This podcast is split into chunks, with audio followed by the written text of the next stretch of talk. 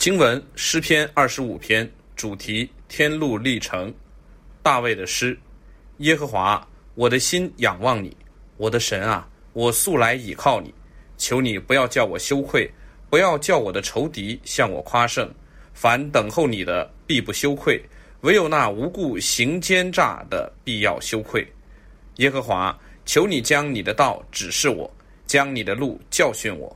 求你以你的真理引导我。教训我，因为你是救我的神，我终日等候你，耶和华。求你纪念你的怜悯和慈爱，因为这是亘古以来所常有的。求你不要纪念我幼年的罪愆和我的过犯，耶和华。求你因你的恩惠，按你的慈爱纪念我。耶和华是良善正直的，所以他必指示罪人走正路。他必按公平引领谦卑人，将他的道教训他们。凡遵守他的约和他法度的人，耶和华都以慈爱诚实待他。耶和华，求你因你的名赦免我的罪，因为我的罪重大。谁敬畏耶和华，耶和华必指示他当选择的道路。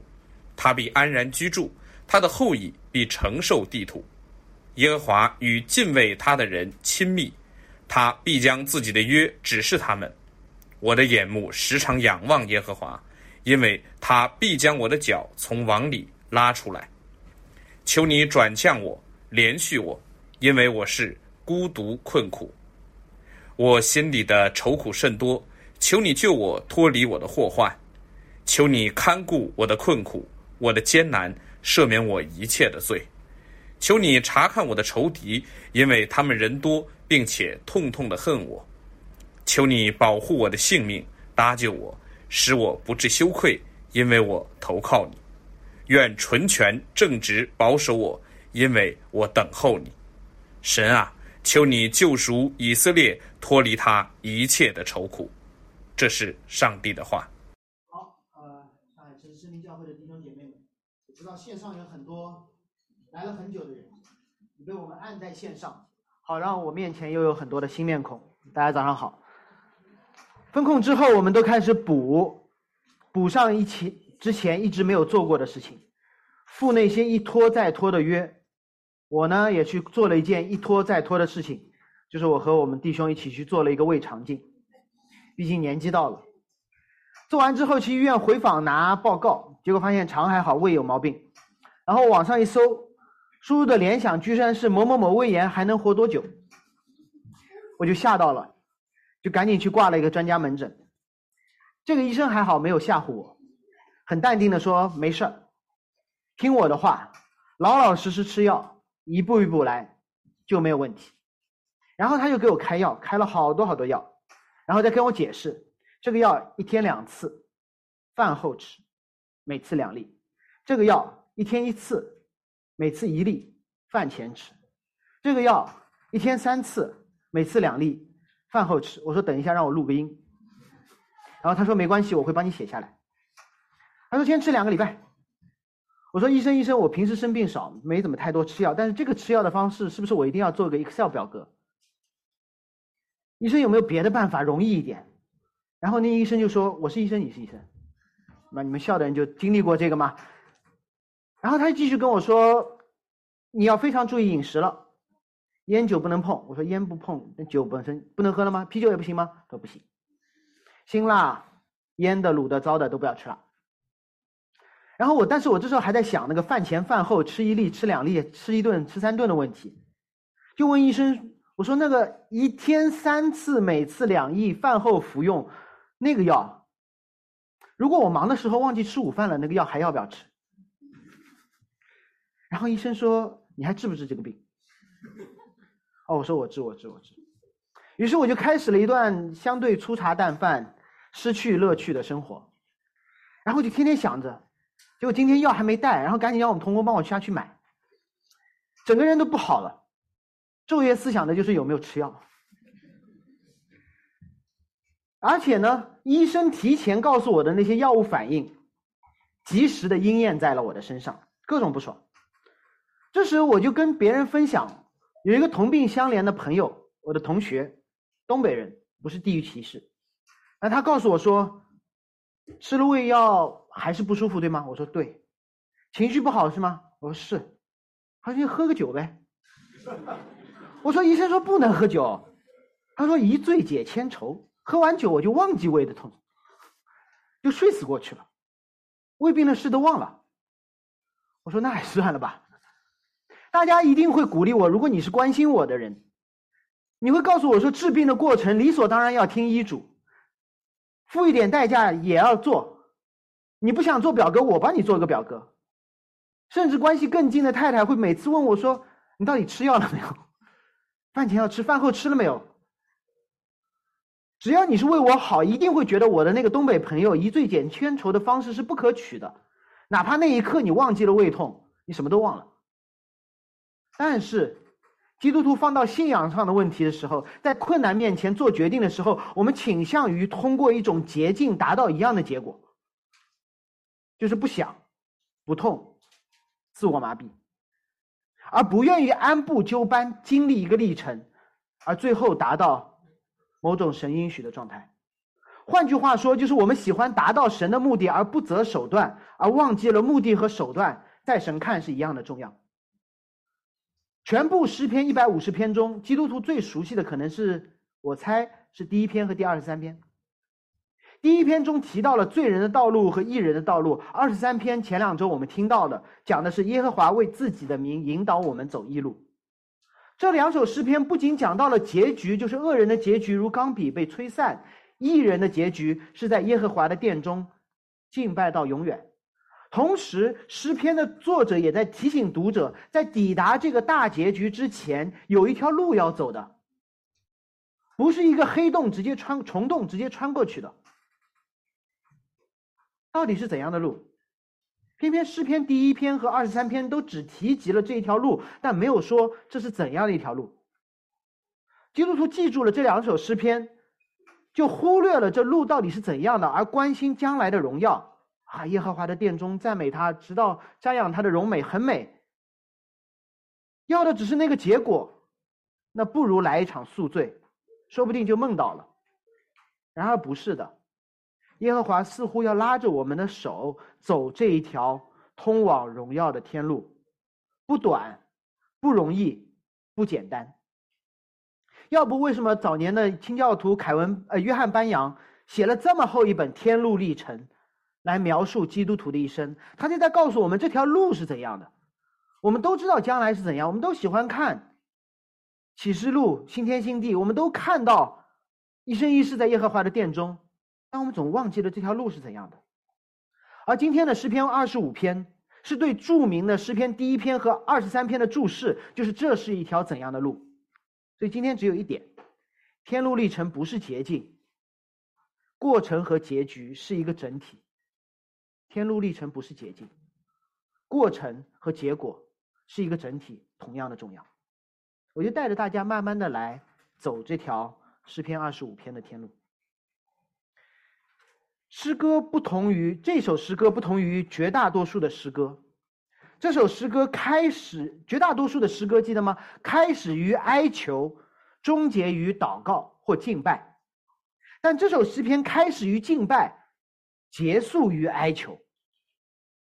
诗歌的本身就在让我们放弃一种宗教性的期待。我们以为今天敬拜好了，就是新天新地、新耶路撒冷了。敬拜之后，我们依旧可能是后半段所说的孤独、困苦、愁烦甚多、祸患围绕。但是，敬拜让我们认识一位可以带着我们走这一路的神，因为他这条路依旧苦。但被称为天路，因为他这条路依旧艰难，但成为一条痛苦的被医治之路。就让我们大家一起看这里这条天路的九曲十八弯。我们会在每一个分支和转角看上帝如何通过大卫带领我们做决定的。经文始于耶和华，我的心仰望你。英文的直译是 "I lift up"，我抬起 my soul，我的灵魂，我抬起我的灵魂。其实呼应了上周小飞弟兄在这里讲的诗篇二十四篇的结尾。诗篇二十四篇的结尾是说：“众臣们，你要抬起头来，因为神要进来了，你们要准备好敬拜，因为约柜要进入你们中间。”所以诗篇的作者从二十五篇很艰难的时刻，他开始的是敬拜，而“灵魂”这个词，当圣经当中和身体连用的时候，指的是灵魂；而单独使用的时候，指的我们整个这个人。英文很好理解，你们知道 SOS 嘛？对吧？啊，各种灾难片，大家都在房顶上啊，哪里啊，用衣服用各种东西拼出来 SOS，SOS 全称是什么？叫 Save Our Soul，救我的灵魂，是说把我灵魂留接上去，然后把我的身体留在下面僵尸堆里面，不是啊？是救救我的全人。所以这条天路是从迎接一位创造天地的主进入我们的生命，我们整个的人开始一场敬拜。这是天路的入口，这是天路的入口，而这入口本身就体现出基督教信仰几乎和所有信仰的差别，因为所有其他的宗教是关人关于个人了解上帝、实践宗教礼仪、自我修炼、努力，这样我们可以接近上帝，对吗？我们越努力，过得越圣洁，好像我们就越接近上帝。然而，基督教信仰不是。基督教不是一个我们努力接近上帝的信仰，是上帝要进入我们中间，说你可以敬拜了。众臣们，你要抬起头来，我要进城了。不是城里面打扫干净，神才进来。神说：“我进来了，你准备好。”对于大卫来说，神也说：“我要进来了，你准备好。”你没准备好，我也进来了。教会不是道德高尚者、努力修炼者的名人堂。是罪人承认自己无力自救的医院，甚至这个医院不是我们去到第几人民医院，而是医生进入我们家中，说我要来给你把脉了，听我的。所以我们常常听到基督徒会说：“等我状态好了，我就会来教会的。”这个逻辑不是圣经的逻辑。你状态不好，所以你要来教会，所以你要敬拜，这是圣经的顺序。只有你敬拜了，才能够真正的开始这条天天路好起来。和病了要去医院一个意思，不是说等我把身体练练好才去医院，那可能是体检中心，然后你需要一个好身体，一个好报告，去找一份好工作。医院是我病了，所以我要去医院，这是教会。我们也会听到非基督徒朋友会说，等我准备了解一下基督教，再来教会。然后我们说：“好好好，你准备吧，我给你介绍一本书，推一封文章，或者说你先把烟戒了，长袖穿起来，把你的纹身遮了，再来教会吧。好像他需要一个起点才能敬拜上帝，这本身就不符合圣经。敬拜上帝不是好人靠能力获得的特权，是不配的人被上帝以恩典的方式的启示。敬拜的起点是什么？一直。”得一直不是行为多好，而是我们状态有多差，这是敬拜的起点。大卫的二十五篇诗篇，马上让我们看到一个敬拜者，一个天路客的状态。第二节说：“我素来倚靠你，倚靠耶和华的，不是身体健康、衣食无忧、人见人爱。”下半句说：“求你叫我不要羞愧。”不要叫我的仇敌向我夸胜，所以倚靠上帝的人是一个羞愧的、被仇敌夸胜的人。素来倚靠耶和华，没有带来我们以为的好结果，身体好像还是很糟，衣食还在忧虑，也没有人见人爱。我们先花点时间来理解什么是羞愧，为什么这个人会跟神说：“我敬拜的时候跟神说，求你不要让我羞愧。”因为羞愧这个词在这两节反复出现，在圣经的末了，在二十五章的末了还继续的出现。什么是羞愧？在我的神学院里面有一间祷告室，还挺大的，任何的学生、老师，在任何的时间都可以进去祷告。同时那里有一张桌子，上面有许多的小纸条，纸条的左边你可以写上你的祷告事项，右边有一些格子。谁为你祷告了，他就可以把名字签在上面。当然，你画个勾也可以。代祷单可以是署名的，也可以是匿名的。带祷的人可以是署名的，也可以是匿名的，通常都会有名字。带祷的内容呢，有的时候我会去，哪怕不祷告，我也去看看别人有什么事情，我可以为他们祷告。然后我就看满桌的小纸片，有些人为他的自己的祖国祷告，有些人为他的家庭成员祷告，有些人祈求考试顺利，考牧师通过。你想象得到的所有的带祷事项上面都有。你知道最多的在神学院里那张桌子上最多的带祷事项是什么吗？不是毕业，不是毕业，不是考试考过，是求主让我摆脱色情网络的诱惑。这是神学院大家最多的带祷事项。第一，男人多，对吗？第二，很孤独。第二，又在第三又在外面本着，也不能随便犯罪。于是，对于一个神学生将来的牧师，最大的诱惑就是独处的时候，弹窗跳出来的色情网站。那我问大家，你觉得这样的一个代导单上面多半是署名的还是不署名的？基本都是不署名的，因为我们害怕，一旦署名了，第二天怎么去上课？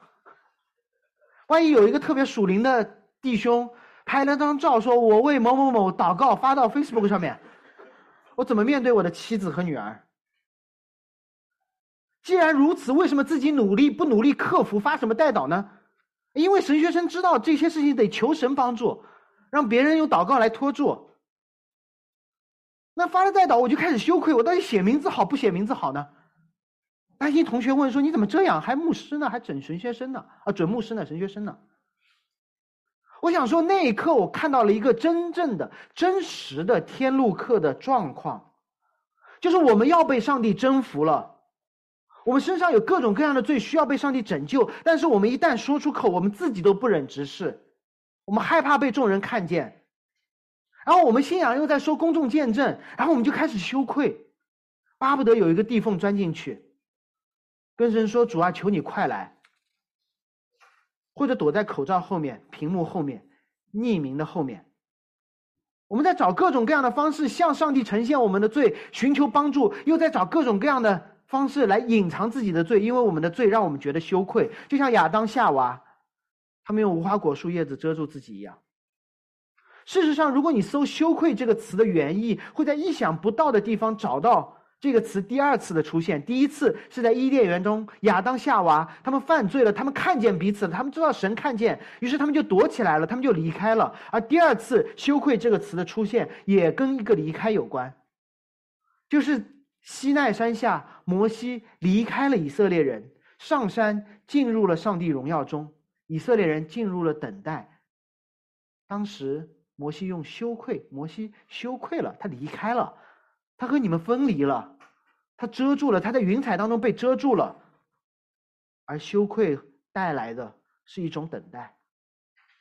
罪带来惧怕，惧怕带来求救，求救带来自我的诠释，自我诠释带来羞愧，羞愧带来分离，分离之后，第三节说：凡等候你的，必不羞愧。面对刚才的那个死局，真的，我站在那一桌的代祷清单面前，我觉得这是一个死局。怎么办？我想为你祷告，我也不知道你是谁。然后我为你祷告的时候，好像我又开始骄傲。你看，我就没有这样祷告。然后我要开始为我自己的骄傲悔改。然后我到底写不写名字？你知道吗？人就在这样的一个艰难当中，开始了这条天路。而那个死局，第三节说：“等待你的必不羞愧。”面对刚才那个死局，我总希望做一些什么。律法主义者开始约束自己的行为，自由主义者说算了，无所谓。放在神学院里，我们每一个人，包括我，我可以告诉你们，我们都在电脑上面、手机上面装了一个软件，叫 Covenant Eye，就是一旦我屏幕上面有任何图片当中有过度的皮肤暴露，我其他的弟兄就会收到一个提醒。后来挺贵的，十九美金一个月，我回国以后就没去付。或者是进入青少年模式，避免我们犯罪，天天想着的还是。我弟兄会不会收到一个邮件？而自由主义者呢，完全就不走进那个祷告室了，开始自欺欺人。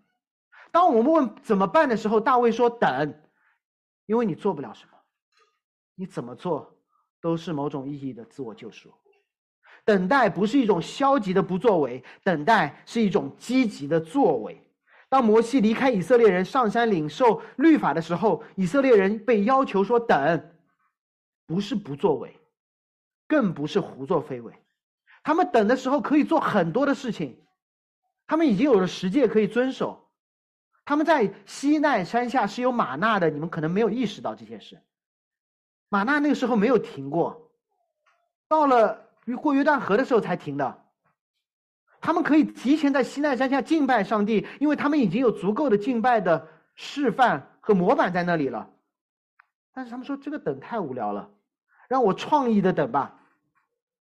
他们为所欲为，闲着也是闲着，于是他们取下了金银首饰，本来是为了造圣殿、造会幕用的，却造了一座金牛。为什么造金牛？因为这是埃及的主神，他们没有造观音，对吗？因为他们不认识，但他们认识埃及的主神。那为了让自己这个明白实践的内心好过一点，他们管那个神叫什么？耶和华。他们指着那个神叫耶和华。你看，我又没有拜埃及的神，一下子他们违反了十诫的第一、第二、第三条。他们回拜回了埃及的神，第一条；他们为自己雕刻了金色的偶像，第二、第二条；他们妄称金牛为耶和华，第三条。于是他们直接面临了上帝审判的击杀。大卫在敬拜的时候，其实重述了这段历史。等候你的，必不羞愧；无故行奸诈的，必要羞愧。什么叫无故行奸诈的？就是不好好的等，就是为所欲为，就是胡作非为，就是用自己创意的方式去等待。天路从敬拜开始认识上帝的圣洁。一定会进入一些似乎人无法解决问题的时刻。大卫马上按住自己，按住彼此，说：“不要靠你们的小聪明，放弃你的创造力，等，等上帝在旷野中开的道路。而这条出路绝对不是你自己想出来的。而基督徒对我们最难的，不是努力传福音，努力传福音不难的，最难的是我们的等待。等到一定时候，说神啊。”摩西是不是不下山了？我的那个弟兄是不是不出现了？我就用自己的方式等待。找不到工作了，是不是我可以用自己的方式来等待？作为传道人，发现教会各种各样的问题产生了，我是不是能用自己的方式来等待？无故行奸诈的，必要羞愧。当我们觉得羞愧的时候，我们要等待。我们等不及的时候，反而要被羞愧。第四节，耶和华说：“求你将你的道，耶和华，求你将你的道指示我，将你的路教训我。等什么？等神开的出路。等神开的出路。中文用两个不同的词来形容上帝的带领：你的道，你的路。甚至如果你看英文圣经，你会看到后面两个复数：你好多的道，好多的路。”是上帝给我们很多的道路吗？不是，是在这条天路上面有许许多多的地方需要上帝的指路。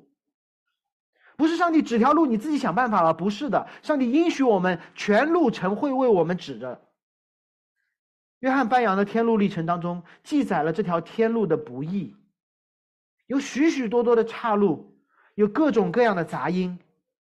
有人会说这条路挺好的，有时候天路客看到说那条路真的挺好的。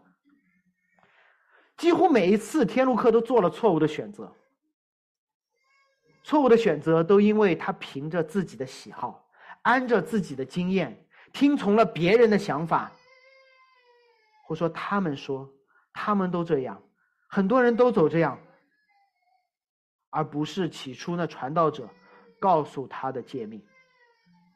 虽然他最后达到了天城，他抵达了彼岸，但他还是写信给他的妻子。说你不要在路上重蹈我的覆辙。所以，我们可不可以说，你看天路客每次决定都做错，最后还到了天城，来倒推这过程的合理？不可以的。最后他的信主，最后他来到了天城，是因为上帝的恩典。我们听到太多的见证，说你看我嫁娶了一个外邦人，最后他信主了，不等于说你嫁娶外邦人是对的。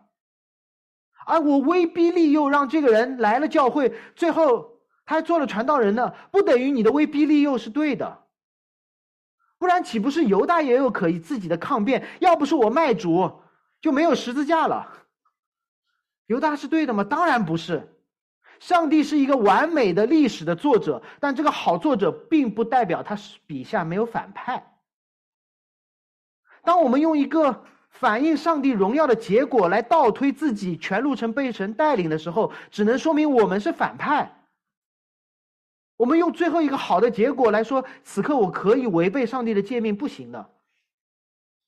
这是一个好作者笔下的反面角色。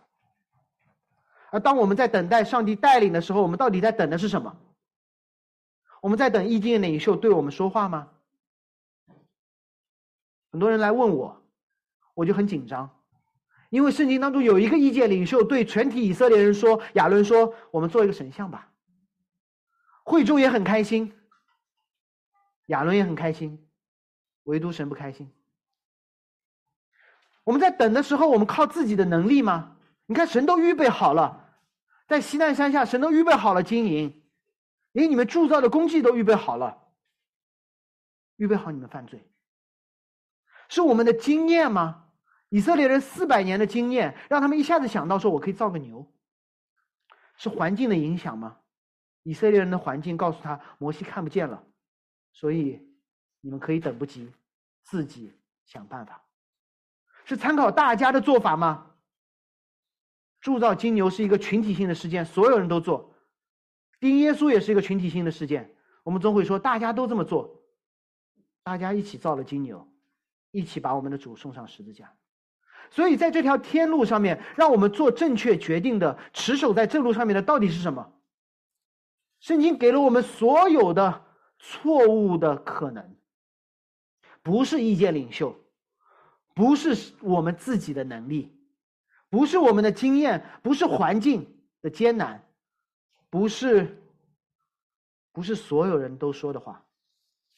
第五节说：“求你以你的真理引导我，教训我。”所以不是刚才所有的这些东西，是上帝的真理。就是我们每个人手中的圣经。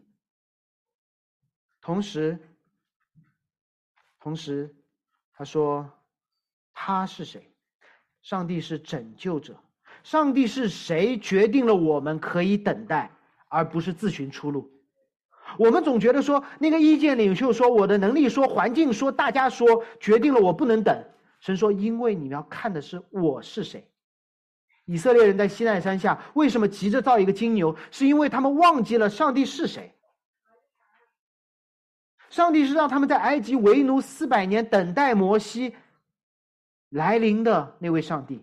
上帝在十灾当中让他们等待逾越节的那个上帝，是那个在逾越节让他们等待天明的上帝，在红海边等待上帝施行拯救的那位上帝。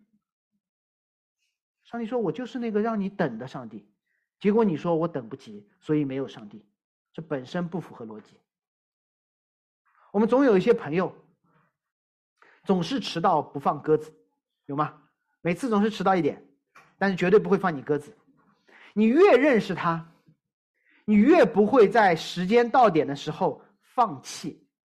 你越认识他，你就会越等待。你越认识他，你知道说每次他迟到都会都抢着买单。所以，当他迟到两分钟、五分钟的时候，你的朋友说要不要发个消息问他？不用了，他肯定会到的。你发消息，他一边开车一边回消息，危险。所以这时候你可以等待，因为什么？不是因为你的环境，不是因为别人问，而是因为你认识他。我们等待的是救我们的神，我们不是等待神的拯救，我们等待的是救我们的神。神的定义决定了等待的结果。我们会问等多久，等什么？圣经没有直接回答我们的问题，圣经也回答了我们的问题。圣经说：“你等的是谁？等的是救你的神，这样你可以终日等待。”就好像我问医生：“我的病什么时候可以好？”在座如果线上有医生的，你们一定不会告诉你的患者什么时候好的，因为他就冲着那一天去了。万一没好，他来找你医闹了。但是你会给他开一个疗程的药，说先吃药看一看，对吧？两周哎，我说要那么久啊，然后你就会说你是医生，我是医生。然后呢，像我们这种重度手机爱好者，就会说医生啊，你看百度百科上说，然后医生就会说，那你挂什么关专？你挂的是专家门诊，你知道吗？有百度百科，你要专家干嘛？医生没有回答我要多久，医生没有命令我必须等待。但他反复在强调他是谁。他会说：“你有没有看见你的挂号费比平平时要贵？你有没有看到你要找我得约？你有没有看到我的头像在大堂挂着？”所以他在告诉我他是谁，让今天的我在痛苦中有等待的动力。然后逼着我们的童工帮我下去买药，重要吗？重要。你说那个是。专家给我开的药。作为天路客，一定会问我怎么知道他会救我？我怎么知道快了？这个医生会不会晃点我？这个医生会不会已经不开心了？我在那边说：“哎，这个人就是查百度百科的，我最讨厌这种人。”我怎么知道？大卫用三个纪念来回答了这样的疑问。第六到第七节，耶和华求你纪念你的怜悯慈爱。求你不要纪念我幼年的罪愆和我的过犯，耶和华，求你因你的慈恩惠，按你的慈爱纪念我。我们怎么知道这个医生会救我？我们怎么知道这个神会拯救我？大卫每一次似乎都在答非所问，大卫每一次都在校准我们关注的重心。我们关心的是周围环境，自己的能力。别人的压力和解决问题的方法，大卫总让我们关心的是那位纪念这些事情和不纪念这些事情的是谁。第一件事情是上帝纪念自己的怜悯慈爱，前几周说了，今天不重复。慈爱指的是永不改变的爱。神啊，你永远知道你自己是不改变的。我要提醒神说：神啊，你知不知道你是不改变的？你让摩西等，你让以色列人等四百年，你救了他们；你让以色列人等十灾，你救了他们；你让他们等逾越节，救了他们；你让他们在海边等，救了他们；你让我等，你一定要救我。我们怎么知道耶和华不改变？读圣经，圣经里面一直在记载上帝对他选民的不离不弃。如果你仔细读圣经，你会发现，你相信一个怜悯慈爱的上帝是一件容易的事情。你觉得上帝不爱我，需要巨大的信心和狭隘的眼光。只看这么一节经文，你可以看到上帝好像不爱我。但你看整本圣经，你会发现神就是他所说的纪念自己的永恒的爱。昨天我们小组参加了，不是我们小组参加了别的小组的聚餐。聚餐开始前，小朋友说我要喝饮料，我要喝果汁。结果大人说什么？先敬拜，唱诗歌。啊，小朋友说我要喝，快唱唱唱，唱完歌就有果汁喝。啊，等等等，唱了首歌，也不知道在那唱什么，拿着果汁。结果唱完一首诗歌以后，还有一首。啊，小朋友就开始不行了，不开心了。我女儿小时候也碰到过这样的情况，让她等等一会儿，她就不开心了。我说等一会儿，让你等不是让你不喝，但是她眼光就这么，记忆就这么短，几秒钟。你让我等就是让我不喝。爸爸不让我喝果汁。爸爸靠不住，爸爸不爱我，我只能靠自己，自己打开，拧出血也把打开。听上去很幼稚，对吗？但这就是基督徒在等待中对神的态度。我现在要，我就是要，你不给我，你让我等，就是你不爱我，我只能靠自己，你还怪我。而这时，我们的天赋会和所有的父母那样提醒我：你回想一下，上一次我有没有不给你喝？神是这样提醒我们的，你去看一下历史嘛。你让我等，我有没有让你永远等不到？没有啊，我让你等到了，等到了一次、两次、三次、四次，一次又一次的拯救。其实大卫要确定，其次，大卫要神确定，神你忘记一些事情，你不要所有的都记住，你忘记一件事情，你能不能忘记我幼年的过犯？上周小飞弟兄举了一个无犯罪证明的例子，我们当中也有人是这样的。每一次你排队测核酸的时候，发现卡码一刷，你进过方舱，对不起，后面单人单管。找工作的时候一刷，哦，你去过方舱，对不起，我们不要。影响到了你的出行，影响到了你找工作，甚至影响到你朋友的关系。你会说，你能不能记得我，但忘记这件事情？这件事情能不能忘记？别盯着这个。小朋友在求爸爸妈妈说：“好，爸，你说好了，上次你让我等，然后给我饮料喝，这次让我等，你一定要给我饮料喝。”这时候，小朋友最害怕的是什么？害怕的就是父母的绝招——翻旧账。他最害怕我说：“昨天的碗洗了吗？早上的作业做了吗？来的路上磨磨唧唧，口罩忘戴，到了小区门口回去拿的是谁？”完了，爸爸都记着，果汁没得喝了。大卫祈求天父，我知道你记性好，你一定要记得你的属性，但能不能忘记我的过犯？最后一个纪念是大卫求上帝纪念他，你不看我的犯罪记录，但也别把我错过了。我是你的孩子，你可以忘记我的犯罪，但不要忘记我。好像一个面试的人把自己的简历递给 HR，说希望你按照一如既往的标准来看我的简历，但是能不能不要看我里面的几个 F，不要看我三个月实习期没过的那两段，但是别把我简历扔了，记得给我打电话。哪有这样的好事？有，在神的家里，不因为你有多好，而是因为神有多好；不因为他看不见你的罪，而是他自己遮盖了你的罪。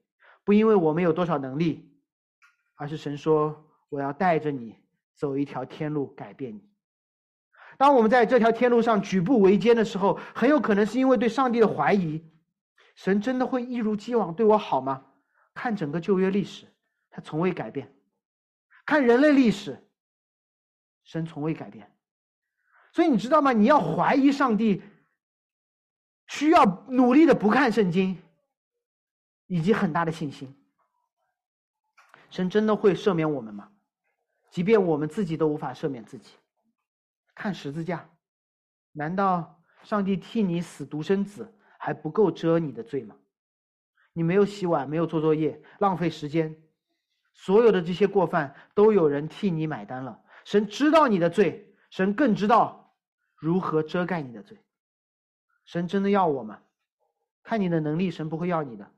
看你的罪，神不会要你的，但神通过他的儿子看你，神说我要你。这些人，神要的人，在第九节中被称为谦卑人，他必按公平引导谦卑人，将他的道教训他们。谦卑人是什么人？是什么都没有的人，是不靠自己的人。如果你觉得自己还可以有一些能力为主出力，还有一些地位可以带来身份感。还有对环境的洞察，可以随机应变；还有一些知识可以理解上帝。你需要的是等一下，等那位医生告诉你，有一种人我治不了，就是天天看抖音、百度百科的人。再不济，你看看《柳叶刀》，或者是丁香医生呢。有一种医，真的医生跟我说的，看我喜欢跟医生聊天嘛。他说有一种人我不治的，就是天天上百度的人，我治不了。所以，谦卑的人是那些彻底放弃自救的人。神说：“我能救你。”第十节，大卫提到了一个很少在诗篇当中出现的，但在圣经中很重要的概念，叫约和法度。他说：“凡遵守他约和法度的人，耶和华以慈爱、诚实待他。”好像说：“哦，神总算你对我有一些要求了。”但是，约和法度又是什么呢？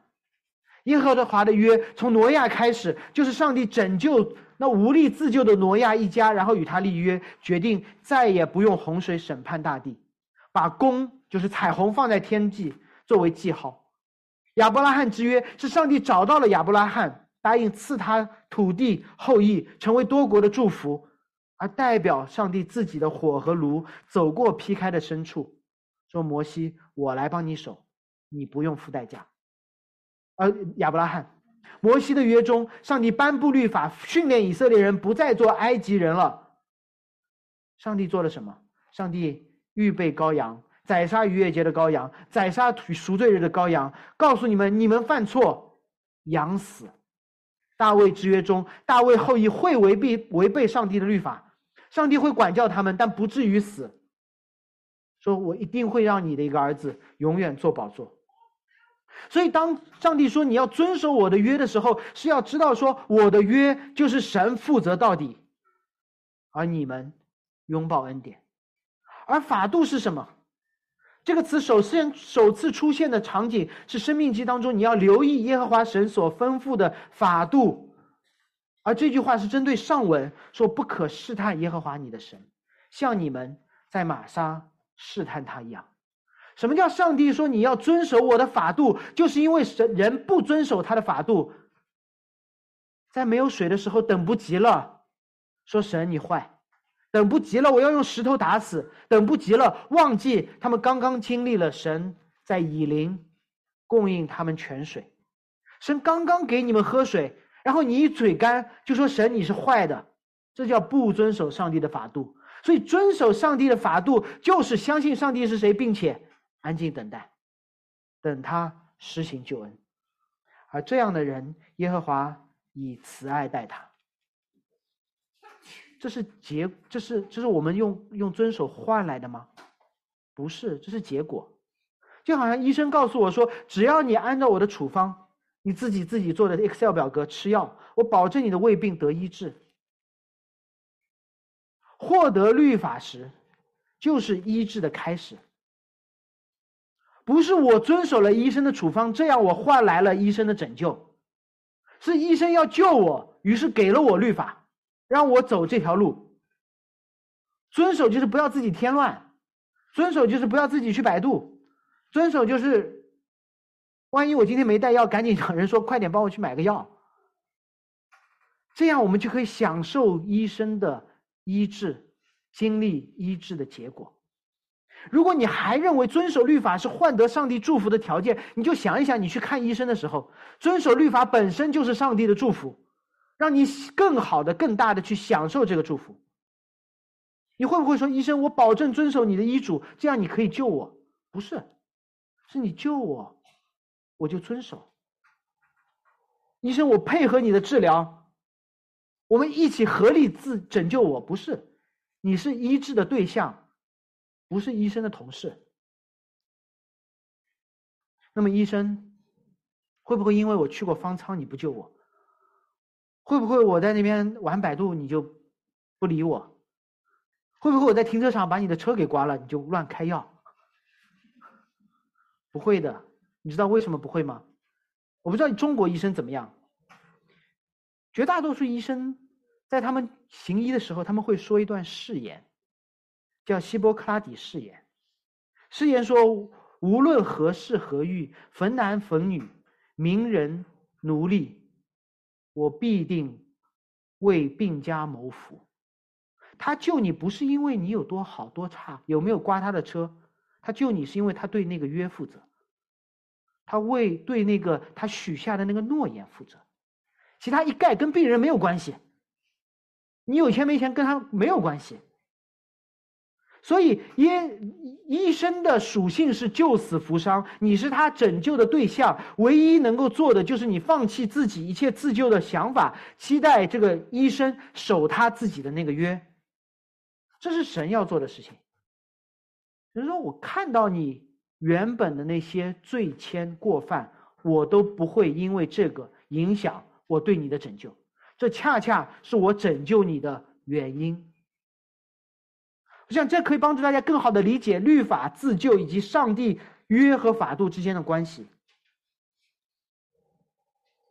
我们被上帝拯救，唯一的贡献就是我们起初犯了罪，需要被拯救。宗教改革期间，天主教教会对改革家发出了一个控诉，说：“你们告诉你我们的信徒，不用买赎罪券了，不用有好行为了，不用补赎或功德了，那些都不是你得救的依靠。”你们怎么让人抓不住得救的确据了呢？而改家家却说，恰恰是当我们强调上帝的主权、他的不变、十字架的真实，才让人有得救的确据。如果那个确据在我们身上，这确据就不稳定。那确据在十字架已经发生的那个事实上，那个确据是稳定的。问题很简单，在医治的事情上面，医生靠谱重要还是病人靠谱重要？当然是医生靠谱重要，孩子们喝果汁的事情上面，他们的表现重要还是慈爱的父母重要？当然是慈爱的父母重要。那我们得救的事情上面，是那个守约怜悯、是慈爱的上帝重要，还是我们的行为重要？当然是那位神重要。面对救恩的清楚认识，大卫做出了二十五篇中最重要的一段祷告，十一节：耶和华，求你因你的名赦免我的罪，因为不是我的行为好，因为我的罪重大。我跟大家解释为什么这节经文是这篇诗篇的重点，不是因为他写的写的比，不是因为我说的，是因为他写在这篇诗篇的中间。二十五篇诗篇，圣经小诗小课堂是一首所谓的字母诗，中文看不出，英文看不出，但如果你有可能读到希伯来文的话，你会发现它藏头，它藏头。就是整个二十二节经文，其实二十一节经文，它前面的那个字母正好是希伯来字母的 A B C D E F G 一直到底，所以这是二十二节是最后诗人事后补上的全篇总结。那么整个的这篇字母诗当中，我们会看到前三节、末三节有很多的重复，关于仇敌和羞愧，仇敌羞愧，仇敌羞愧，而中间呢是讲到了罪和赦免，罪和赦免，再往中间走。就是讲道路约和法度，最后巨大的三明治的中间是十一节，我们如何得拯救？因为耶和华的名和我们的罪重大，这是我们整得拯救可以做出的祷告。如果说有一件事让我的胃病得医治，那就是那一位一定要医我的医生和我的胃病，这两件事情。让我的胃病得医治，成为了可能。如果在医治的事上我有任何的贡献，就是我早年的不注意吃喝，不好好休息，想吃就吃，想睡就睡，不睡也不睡，导致了我胃坏了。因此，我就会对医生说：“因你主治医生的头衔和我病得不轻，请你医治我。”这是应该是所有基督徒的祷告。主啊，因你的名赦免我，因为我的罪重大。上帝赦罪不分大小，所以作为基督徒不要攀比谁罪多一点，谁少一点。上帝的罪只因那个天上地下所赐下的唯一的名得拯救，所以我们等得救的确据不在于我们最多最少，而在于十字架上的基督。而这个祷告之后，天路走到头了吗？似乎没有。三明治结构让我们看到这个祷告是在中间，而后面好像又环境没有变化。这个祷告之前所有的东西，在祷告之后还在继续。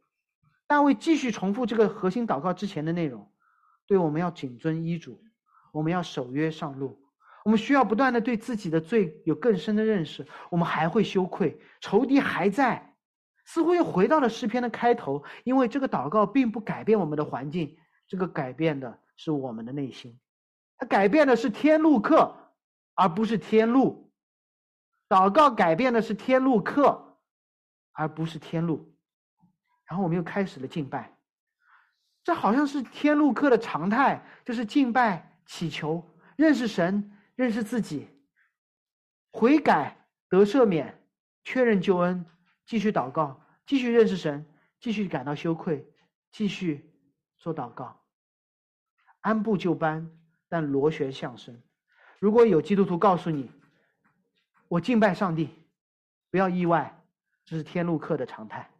如果有基督徒告诉你啊，我觉得好羞愧，我求神的拯救，不要意外，这是天路的一部分。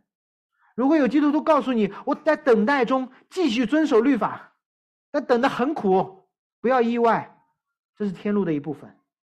有基督徒告诉你我是罪人中的罪魁，我真的是好差劲，不要意外，是天路客。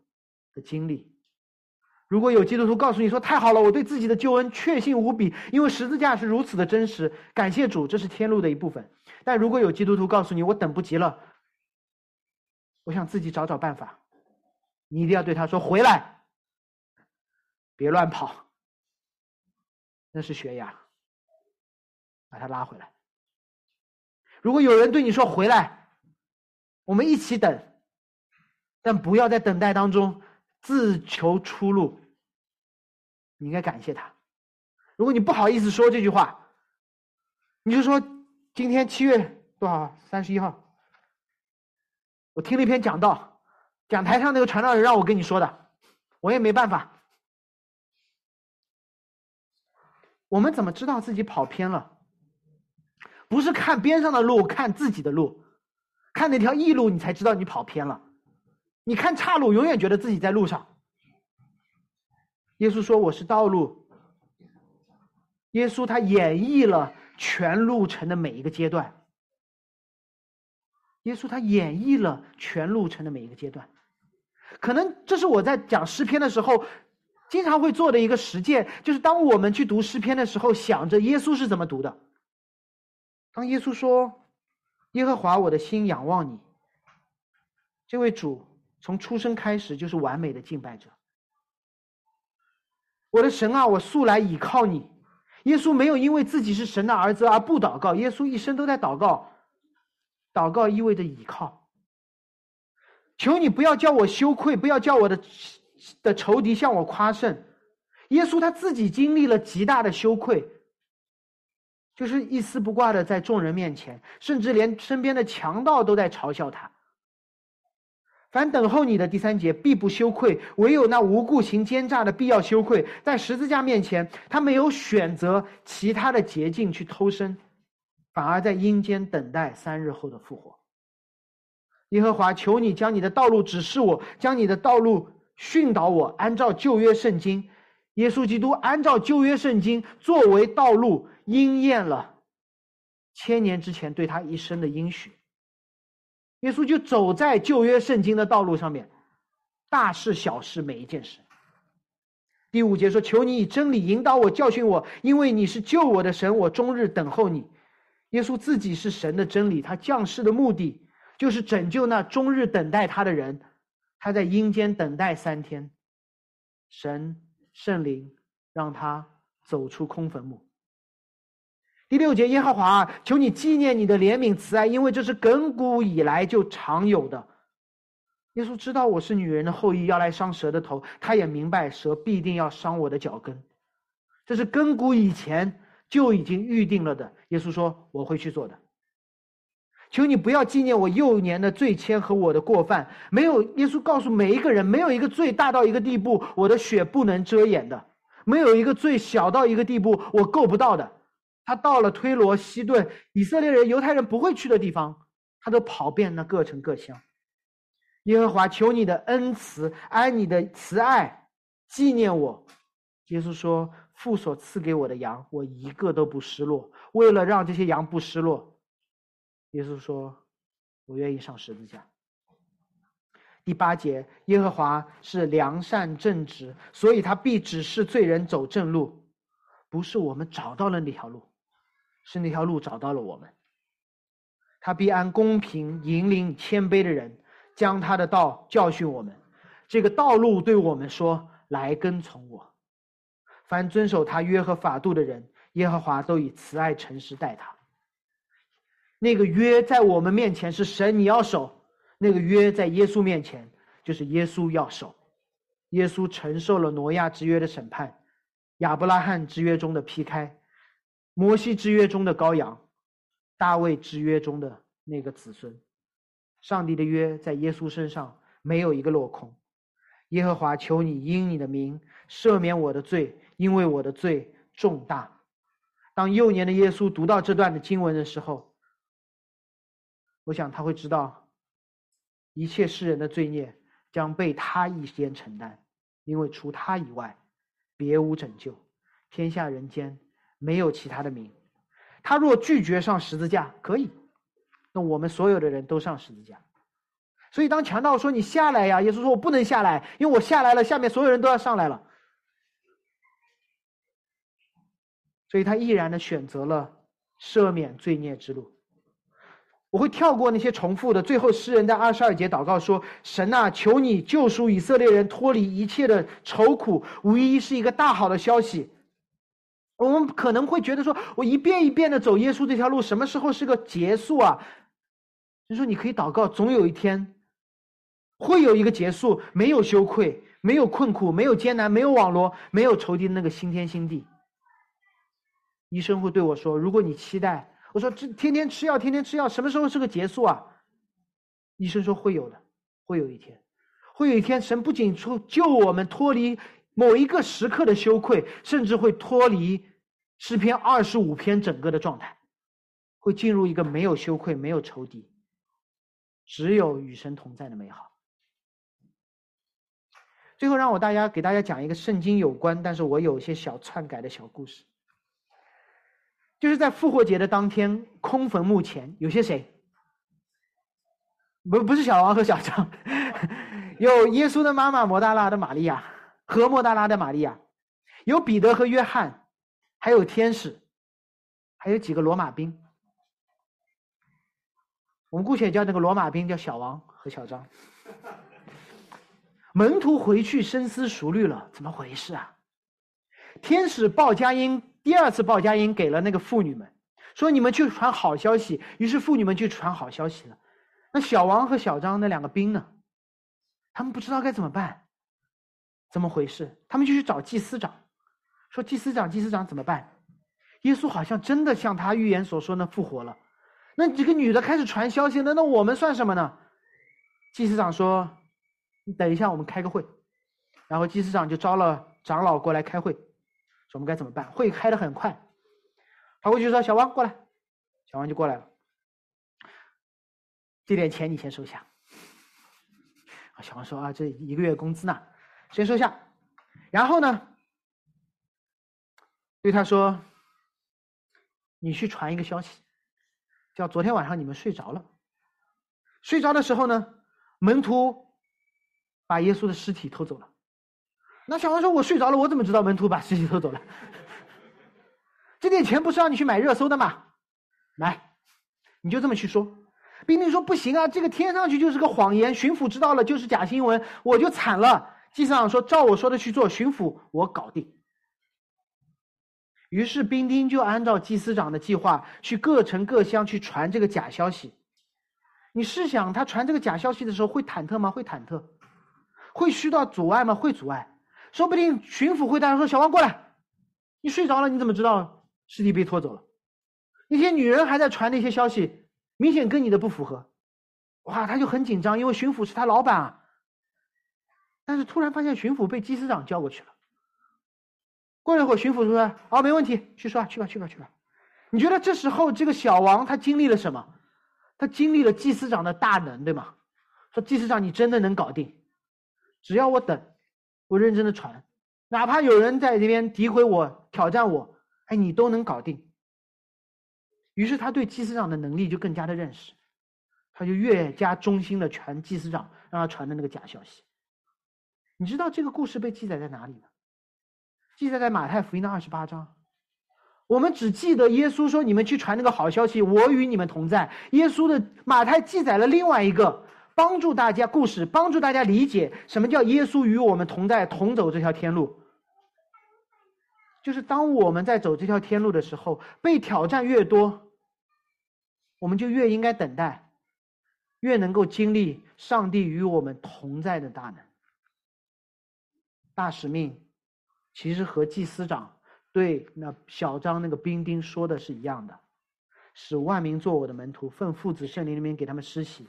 我吩咐你们的都教训他们遵守，然后呢，我必常与你同在，直到世界的末了。你们会碰到艰难险阻，但我与你同在；你们会出死入生，走过死荫的幽谷，但我会与你同在，因为天上地下拥有一切权柄的那位耶稣与你同在。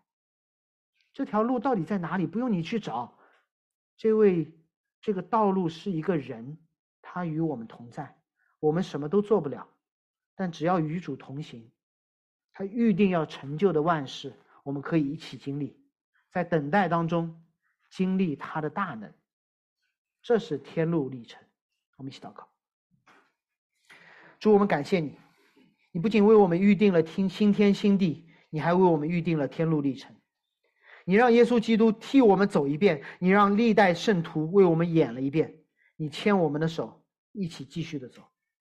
主要让这间教会的弟兄姐妹同走天路，一起敬拜，一起祈求，一起经历困难和羞愧，一起重回福音，认罪赞美，一起在等待中彼此督责、劝诫，期待我们一起走进你为我们预备的新天新地。奉耶稣基督名祷告。阿门。